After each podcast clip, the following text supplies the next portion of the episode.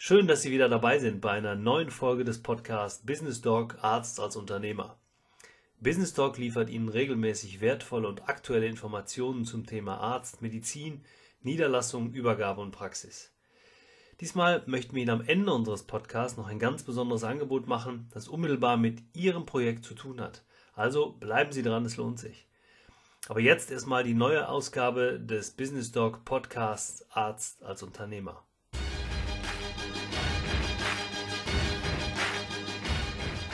Unser heutiger Gast hat seinen inneren Schweinehund Günther schon vor langer Zeit zu seinem Freund und Erfolgsmodell gemacht. Und ich freue mich sehr, dass er heute mit mir darüber sprechen will. Und deshalb herzlich willkommen zu einer weiteren Ausgabe des Podcasts Business Dog Arzt als Unternehmer. In diesem Podcast stellen wir Ihnen erfolgreiche Menschen vor, die ihren Weg in der Medizin in besonderer Weise gefunden haben. Jetzt sage ich es nochmal, wahrscheinlich eher aus der Medizin und die Einblicke in ihre persönliche und berufliche Geschichte gewähren.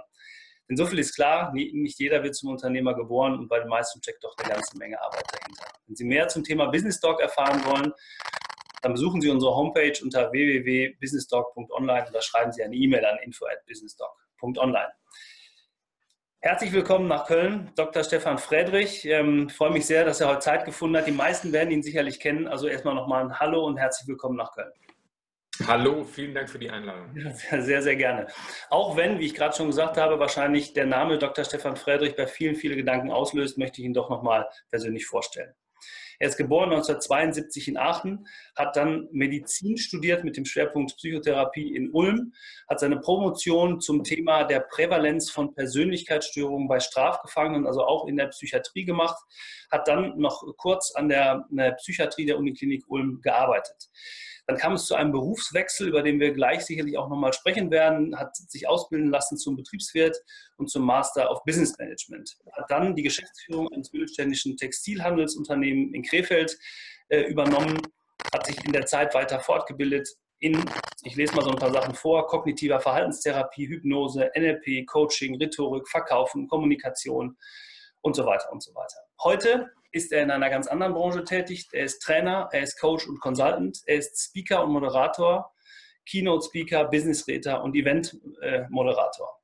Er ist Bestseller-Autor. Ich habe gesehen, es sind fünf Bücher, die über eine Million Mal verkauft worden sind. Ist das richtig? Also die, die, die Buchreihe Günther, der innere Schweinehund, ist über eine Million Mal verkauft worden. Und ansonsten hatten wir ein Buch, ähm, das hieß Besser Essen, Leben leicht gemacht, im Zusammenhang mit einer Fernsehserie, die ich gemacht okay. habe.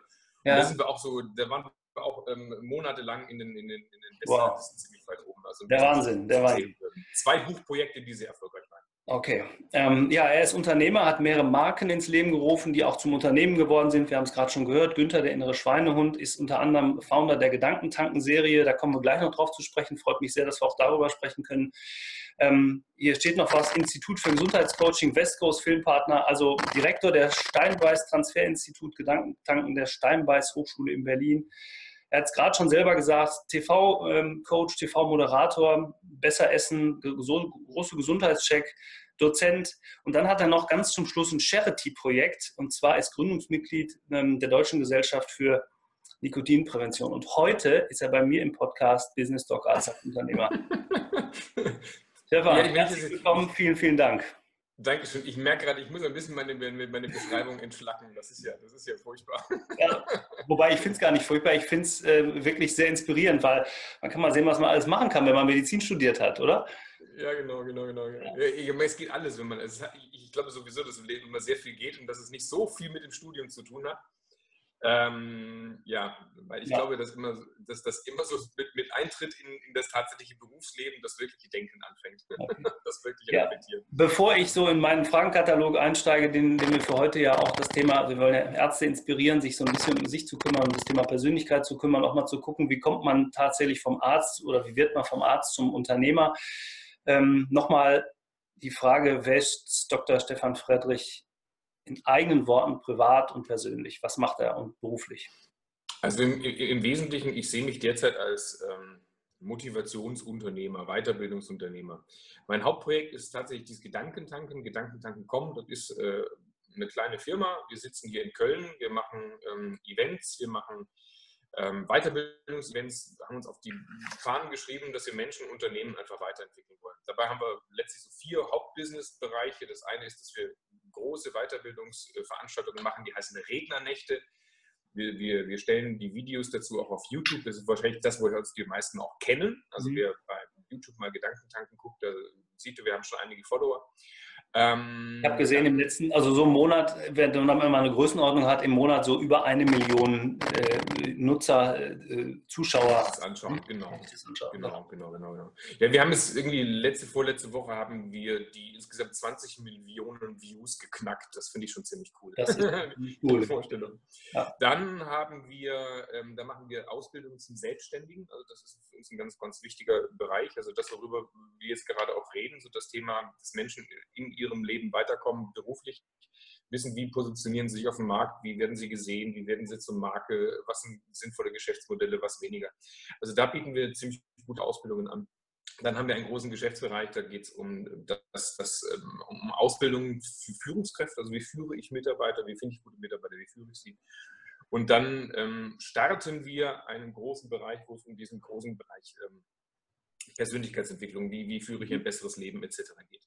Und meine persönlichen Tätigkeiten dabei, ich, ich bin eher so der, der Content-Typ. Also ich bin nicht derjenige, der Spaß hat an der operativen Geschäftsführung. Ich bin jemand, der, der ständig irgendwo inhaltlich unterwegs ist, ähm, Seminare konzipiert, ähm, Inhalte, Vorträge, ähm, Konzepte ähm, entwickelt und äh, ja, darüber auch Vorträge hält und Bücher schreibt. Mhm.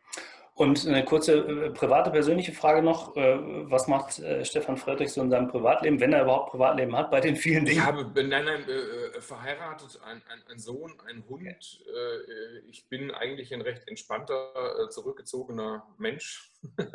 Gerade sitze ich hier in, in, in meinem kleinen Büro-Penthouse hier in, in, Köln und gucke über die Dächer und es ist ein wunderbares Wetter da draußen und ja, bin eigentlich dabei, gerade an einem Konzept zu schreiben für für ein neues ähm, selbstständigen Produkt. Okay, da werden wir dann sicherlich demnächst auch nochmal was von hören. Ich frage das deshalb privat, weil es ja auch wichtig ist, als Unternehmer so ein bisschen auf sich zu achten, also auf Körper zu achten, auf, auf äh, Ausgleich zu achten von unternehmerischen Aktivitäten bei dem, was du alles machst. Also Thema Ernährung, Gesundheit, spielt das in deinem Leben eine Rolle? Eine große, das ist einer der, der wesentlichen Bausteine meines Lebens. Also ich äh, bin da auch ein bisschen gebranntes Kind. Äh, mein Vater hatte schon mit, äh, mit Anfang 40 seine ersten Bypässe und äh, hatte also diverseste Krankheiten. Der hat das alles nicht so gemacht. Und äh, das ist so der, der psychologische Stachel, der mir im Fleisch sitzt. Ähm, mhm. Ich achte darauf, dass ich mich gesund ernähre, nicht zu viel saufe, ausreichend schlafe, mich genügend bewege. War heute schon mit meinem Hund spazieren. Also ja, im Großen und Ganzen so die, die ja, ich glaube, das ist sehr, sehr wichtig. Ja, die ganz normalen Lebensphasen eben, äh, wenn es die Zeit erlaubt, wahrscheinlich auch. Ne? Ja, jetzt interessiert uns natürlich die Frage, wir haben schon im Eingang gehört, du hast Medizin studiert. Äh, vielleicht für alle die, warum wir uns duzen, wir haben es im kurzen Vorgespräch geklärt, ähm, dass wir uns duzen dürfen. Also von daher haben wir, äh, haben wir die unkomplizierte Art und Weise gewählt. Ähm, warum ist Stefan Friedrich heute nicht mehr als Arzt tätig? Gibt es da einen Grund für? Äh, ja, wobei, äh, das, das, das muss ich jetzt gar nicht der Medizin an sich ankreiden. Das ist einfach so, ich, ich passe nicht wirklich in diesen Beruf. Ich bin ein, ein freiheitsliebender, unternehmerisch äh, tickender Mensch, der gerne seine eigenen Dinge macht und sich seine eigenen Gedanken macht. Und als Mediziner bist du doch ein Systemspieler. Also das heißt, es fängt in der, in der Klinik an, wo du innerhalb eines bestimmten Fortbildungs-, Weiterbildungssystems ähm, einfach deine Aufgaben zu erledigen hast. Ähm, ich sag mal so, das ist nicht besonders sinnvoll, äh, wenn ich in meinem Fall zum Beispiel, äh, ja, ich habe mich dabei ertappt, während meiner äh, Therapiegespräche äh, Karikaturen zu zeichnen oder, oder, oder, oder also mit mir die komischen Gedanken zu machen. Und es ist einfach, ich, ich passe da nicht rein. Ich, okay. ich, ich, ich brauche immer so einen anderen Bereich. So, und der, der, ähm, der spätere Berufsweg, wenn du jetzt aus der Klinik rausgehst oder aus dem Universitätssetting rausgehst, dann hast du ja auch äh, einen, einen relativ strukturierten Markt. Ja? Das mhm. heißt, dein Produkt ist klar, die Art und Weise, wie du es rüberbringst. Zumindest geht es den meisten so. Ja? Mhm. Äh, du kommst in den Kassensitz etc., die Abrechnungsmodalitäten und sowas sind alles klar. So, das ist alles nicht meins. Ja? Also ich möchte, ich möchte mir grundsätzliche Fragen stellen. Ich möchte grundsätzlich Dinge ähm, anders machen. Ich, ich will ähm, ich, ich, ich, brauche keine Krankenkassen oder ähnliches. Es geht mir total auf die Nerven, finde ich viel zu anstrengend. Also ich könnte es hunderte von diesen Gründen bringen, wobei ich die Medizin an sich super finde. Das war ein ganz tolles Studium. Ich möchte es nicht missen. Ich möchte die Erfahrungen nicht missen, die ich gemacht habe, aber dieses Berufsleben als Arzt und ich, das passt einfach nicht zusammen. Okay. Schließt sich das denn grundsätzlich aus oder ist das dann sehr, eine, eine wirklich sehr persönliche Sache? Weil natürlich, ähm, wir, wir, versuchen ja hier den, den Arzt zum Unternehmertum zu begleiten, beziehungsweise auch so ein bisschen, ähm, nicht ein bisschen, sondern auch Unternehmer zu, zu machen in seinen äh, Entscheidungen, aber eben auch in dem, was er tut, wie er sich persönlich gibt, wie er sich fortbildet. Da kommen wir sicherlich später auch nochmal drauf. Mhm. Da schließt sich das aus gegenseitig, das System auf der einen Seite und der freiheitsliebende Arzt auf der anderen Seite? Ähm, das, das, muss es nicht. Die Frage ist, erlaubt man sich kreativ über sowas nachzudenken? Ich denke, was zum Beispiel immer geht, und da, das ist einfach ganz, ganz egal, in welchem Setting man tätig ist, sobald man unternehmerisch tätig ist, geht es um das Kreieren von Geschäftsmodellen. Es geht mhm. um das Kreieren von, von Settings, in dem irgendeine Art von Wertschöpfung stattfindet. Mhm. Der Arzt allerdings als, als solcher, der kommt ja aus der rein operativen Denke. Das heißt, er ist Fachmann, er ist Exper Fachfrau, Expertise ähm, hat mhm. studiert, hat Fortbildungen gemacht etc. Und da ging es immer um Themen wie, wie behandle ich richtig, wie stelle ich richtige Diagnosen und so weiter. Aber es geht nie um das System, innerhalb dessen das Ganze stattfindet. Also wie positioniere ich mich, was sind skalierbare Geschäftsmodelle, wie erlange ich Expertenstatus, wie werde ich zur Marke, äh, wie finde ich intelligente Abrechnungssysteme, wie schaffe ich skalierbare Produkte, ohne dass ich selber dabei bin. Also das heißt, der Arzt an sich ist halt immer das Nadelöhr seines Unternehmens. Also er mhm. ist, wenn ich mal ganz simpel sage, der, der, der ähm, in eigener Praxis ist selber derjenige, der die Leistung erbringt. Insofern ist er gleichzeitig das Produkt und das ist halt als solches begrenzt. Also entweder durch die Anzahl der Behandlungseinheiten, die er täglich mhm. macht, oder eben durch einen gewissen finanziellen Rahmen, in dem er handelt. So, sobald ich aber anfange, auf eine unternehmerische Ebene zu gehen, dann wird das alles relativ egal. Dann kann ich auch als Arzt anfangen, andere einzustellen. Ich kann mir intelligente äh, Wiederverwertungssysteme für mein Wissen äh, schaffen. Ich kann mich in Online-Marketing einlesen. Ich kann Markenbildung betreiben etc. Die Frage ist einfach, wie verstehe ich mich? Wenn ich allerdings in meinem Selbstbild sage, okay, ich bin doch derjenige, zu dem die Leute kommen und sagen, ich habe einen Schmerz am Knie, was ist denn das? Und ich bestehe darauf, das Knie zu untersuchen und hinter die Röntgenbilder anzuschauen, naja, dann bin ich schon mal ziemlich begrenzt in meiner Gestalt. Ja, Aber ist das, das ist ja auch teilweise systemisch vorgegeben. Du hast es gerade gesagt, es war in der Vergangenheit immer so, dass der Arzt diese und diese Dinge machen musste, weil das System es auch genau so vorgegeben hat. Also ich kann eben in vielen Bereichen ja immer nur noch eine Praxis übernehmen. Wenn ich mit den gesetzlichen Krankenkassen zusammenarbeiten möchte, dann ist das eben sehr reglementiert passiert. Ist das aber nicht ein Modell ähm, für die Zukunft, was der Arzt, wo der Arzt vielleicht nicht mehr drum rumkommt? Wir haben das im zahnärztlichen Bereich schon, dass wir freie Praxen haben, dass wir keine Zulassungsbeschränkungen mehr haben. Wir sehen es immer bei Privatpraxen, die sehr gut aufgestellt sind.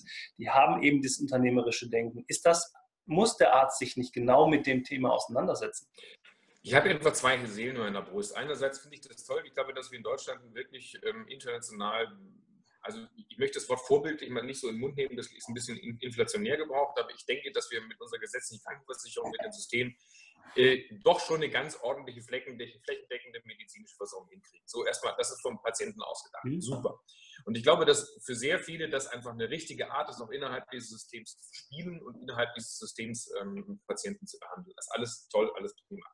Allerdings, und das ist der Punkt, wo ich mich dann so ein bisschen ähm, unternehmerisch darüber ärgere, ähm, was, was ist das? Im Prinzip ist es ein, ein, ein Markt mit einer Vollversorgungsqualität. Äh, also je mhm. nachdem, wo ich mich niederlasse, die Patienten sind da, die kommen von sich aus. Krank wird man immer irgendwo. Mhm. Ähm, und, und, und, und dadurch hat man natürlich ein System, welches eigentlich so ein bisschen, ja, man, man köchelt so immer so in der eigenen Suppe. Es kommt da nicht wirklich was Frisches von außen rein.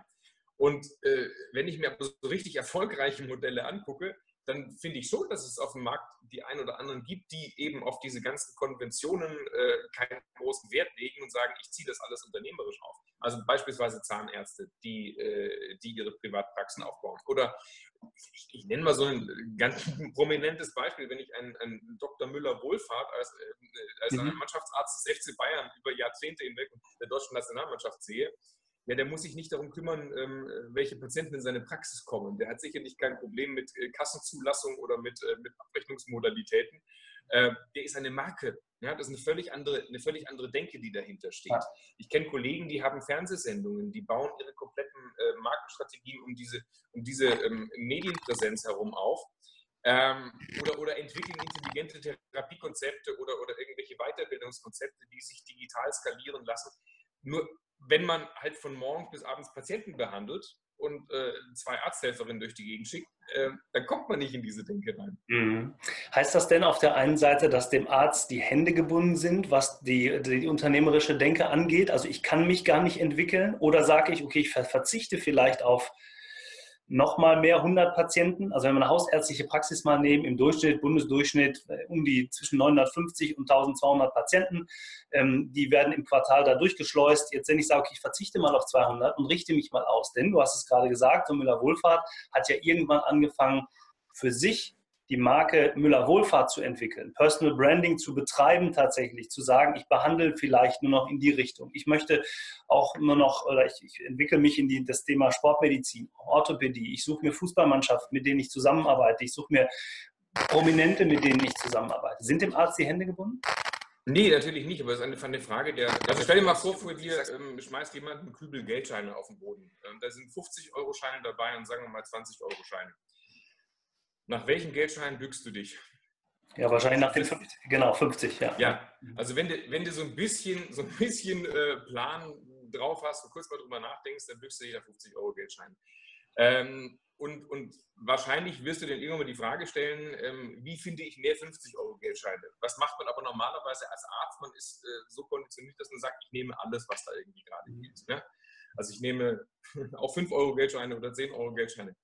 So, und was kann ich jetzt machen als Arzt? Ich kann mich einfach fragen, wo sind wirklich meine lukrativen Geschäftsfelder? Also wo sind die Dinge, die, ähm, die langfristig wirklich Rendite abwerfen? Nur dafür muss ich mich weiterbilden. Dafür muss ich mal ein Buch über Marketing lesen. Dafür muss ich mal den einen oder anderen Kurs machen, mich mal mit anderen Unternehmern ähm, treffen, weil man, man ist ja immer so in seiner eigenen Suppe unterwegs. Und wenn in der Suppe die Leute sind, die sich halt nach jedem Geldschein bücken, dass er gerade auf dem Boden liegt, dann ähm, ja, komme ich nicht in eine andere Denke rein. Jetzt kann mhm. man sich fragen, ist das moralisch vertretbar? Darf man das? Und ich verstehe das durchaus. Nur Vorsicht, ich glaube, dass man gerade als Arzt hier so eine Art, ähm, ich sag mal, ökonomische Fehlprägung erlebt hat. Mhm. Denn es ist nicht gesagt, äh, dass, dass ähm, es zwangsläufig richtig ist, äh, immer das, also das, das, das, das, das, das, was uns die Systeme, die Kassen etc. vorgeben, dass das immer langfristig sinnvoll ist. Mhm. Und wer sich jetzt selber positionieren möchte, dem stehen alle Wege offen. Also wer selber mehr Geld verdienen möchte, der wird sicherlich ein anderes Klientel an Patienten finden, wird sicherlich ein anderes, äh, eine andere Produktpalette finden und wird sicherlich auf seine Weise wieder andere Bedürfnisse in einem sehr komplexen Markt befriedigen. Mhm. Während wenn ich den 0815-Arzt nehme, der versucht einfach alles zu befriedigen, das ist Schrotschussmethode. Und wenn ich mich dann mit einzelnen Leuten unterhalte, mit einzelnen Patienten, dann sagen die oft, ja, hier ist so lange Wartezeiten, da schlecht organisiert, hier ist aber unhöflich, hier die Praxis sieht aber so ein bisschen puffig aus, ähm, ich habe keine Ahnung, ich habe Ewigkeiten gebraucht, um einen Therapieplatz zu finden und so weiter. Ähm, das alles hätten wir nicht, meine persönliche Überzeugung, wenn Ärzte mutig wären, sich in ihren Märkten auszudifferenzieren. Mhm. Ich glaube aber, dass das zukünftig notwendig sein wird, bin ich 100% von überzeugt. Die Marke Arzt, alles diese Positionierung, die du jetzt gerade angesprochen hast, allein dieses Thema, das wird sicherlich jetzt kein Bruch werden, dass man sagt, es passiert von heute auf morgen, es wird aber schleichend kommen. Also ich versuche immer den Ärzten deutlich zu machen, gerade auch in der Beratung, überlegen Sie mal, welche Geschichte erzählt sich der Patient, wenn er bei Ihnen wieder rausgeht. Ne? Erzählt er diese Geschichte, ähm, die du jetzt gerade angesprochen hast, furchtbar lange Wartezeiten, Drachen vorne am Empfang, der mir schon, äh, wo ich schon gar keine Lust habe, mehr, mehr nachzufragen. Und ähm, dann kommt der Arzt und der hat gerade eine Minute Zeit. Oder erzählt man sich die andere Geschichte, also ich bin freundlich empfangen worden in einem schönen Ambiente, damit geht es ja schon oft los, ich habe das Gefühl, man nimmt sich Zeit für mich, man fragt auch mal nach, wie geht es dir denn, Patient? Und ähm, der Arzt nimmt ein bisschen Zeit, also fragt nach mir und schon habe ich vielleicht eine ähnlich lange Zeit in der Praxis verbracht, aber mit einer ganz anderen Geschichte verlasse ich diese Praxis wieder. Und da, da geht es ja los. Und das hat noch nichts damit zu tun, dass ich einen Umbruch in der ganzen Praxiswelt tun muss. Ne? Nehmen wir da mal schnell das Beispiel, wenn ich da kurz ja. reingrätschen darf. Also, ja, natürlich. Womit hängt das zusammen, dass man so wenig Zeit hat für den Patienten? Unter anderem mit den Abrechnungssystemen, natürlich. die einem sagen, ja. packe so viel wie möglich in einen möglichst kurzen Zeitraum. Ja. Das sorgt für Frust beim Patienten, sorgt dann auch für die ein oder anderen Situationen, die unschön sind. Das sorgt für Warteschlangen und so weiter und so fort, für all das. Also wäre es nicht schlauer, sich zunächst zu fragen, wie kann ich denn ein besonders lukratives Praxisbusiness aufbauen, um dann auch für den einzelnen Patienten mehr Zeit zu haben und dann hier eine größere Tiefe. Ja. was dann wiederum zu mehr Zufriedenheit und hoffentlich zu besserer präventiver Medizin und so weiter und so fort. Genau. Ja. Also das heißt, sobald ich mich äh, wie ein Roboter innerhalb dieses Systems, wie so ein Sklave ähm, befinde oder in dem ich da drin bleibe, komme ich gar nicht in den nächsten Level. Aber das ist wie die, die alte Geschichte, äh, hast du wahrscheinlich schon mal gehört. Ein Wanderer sieht im, im Wald einen Menschen, der, der wie verrückt mit einer stumpfen Säge an einem Baum ja. sägt und sägt und sägt ja. und geht, geht nicht weiter. Und er sagt ihm, du, ich würde an deiner Stelle mal eine Pause machen und die Säge schärfen. Und er sagt, ich, ich habe keine Zeit, ich muss den Baum sägen. Genau.